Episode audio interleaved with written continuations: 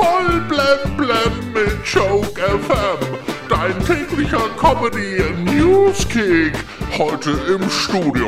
Halli, Hallöchen mit Bibi.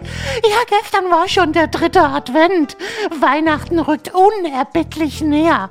Ich wünschte, ich könnte das auch von meinen bestellten Weihnachtsgeschenken behaupten.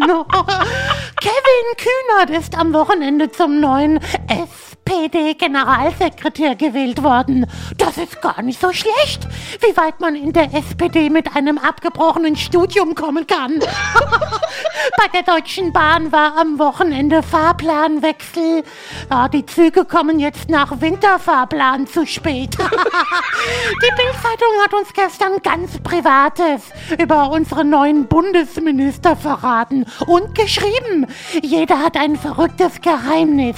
Ja, ich bin mir ehrlich gesagt gar nicht so sicher, ob ich diese Geheimnisse wissen will.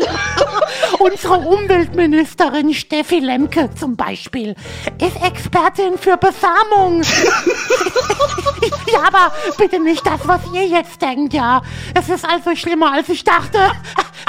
Sie ist Expertin für Besamung. Ja, bei Tieren natürlich. Und sie paddelt gerne. Das passt ja echt gut zusammen. Joshua Kimmich von Bayern München will sich jetzt doch impfen lassen. Vor allem natürlich, damit Karl Lauterbach ihn nicht jede Nacht deswegen anruft.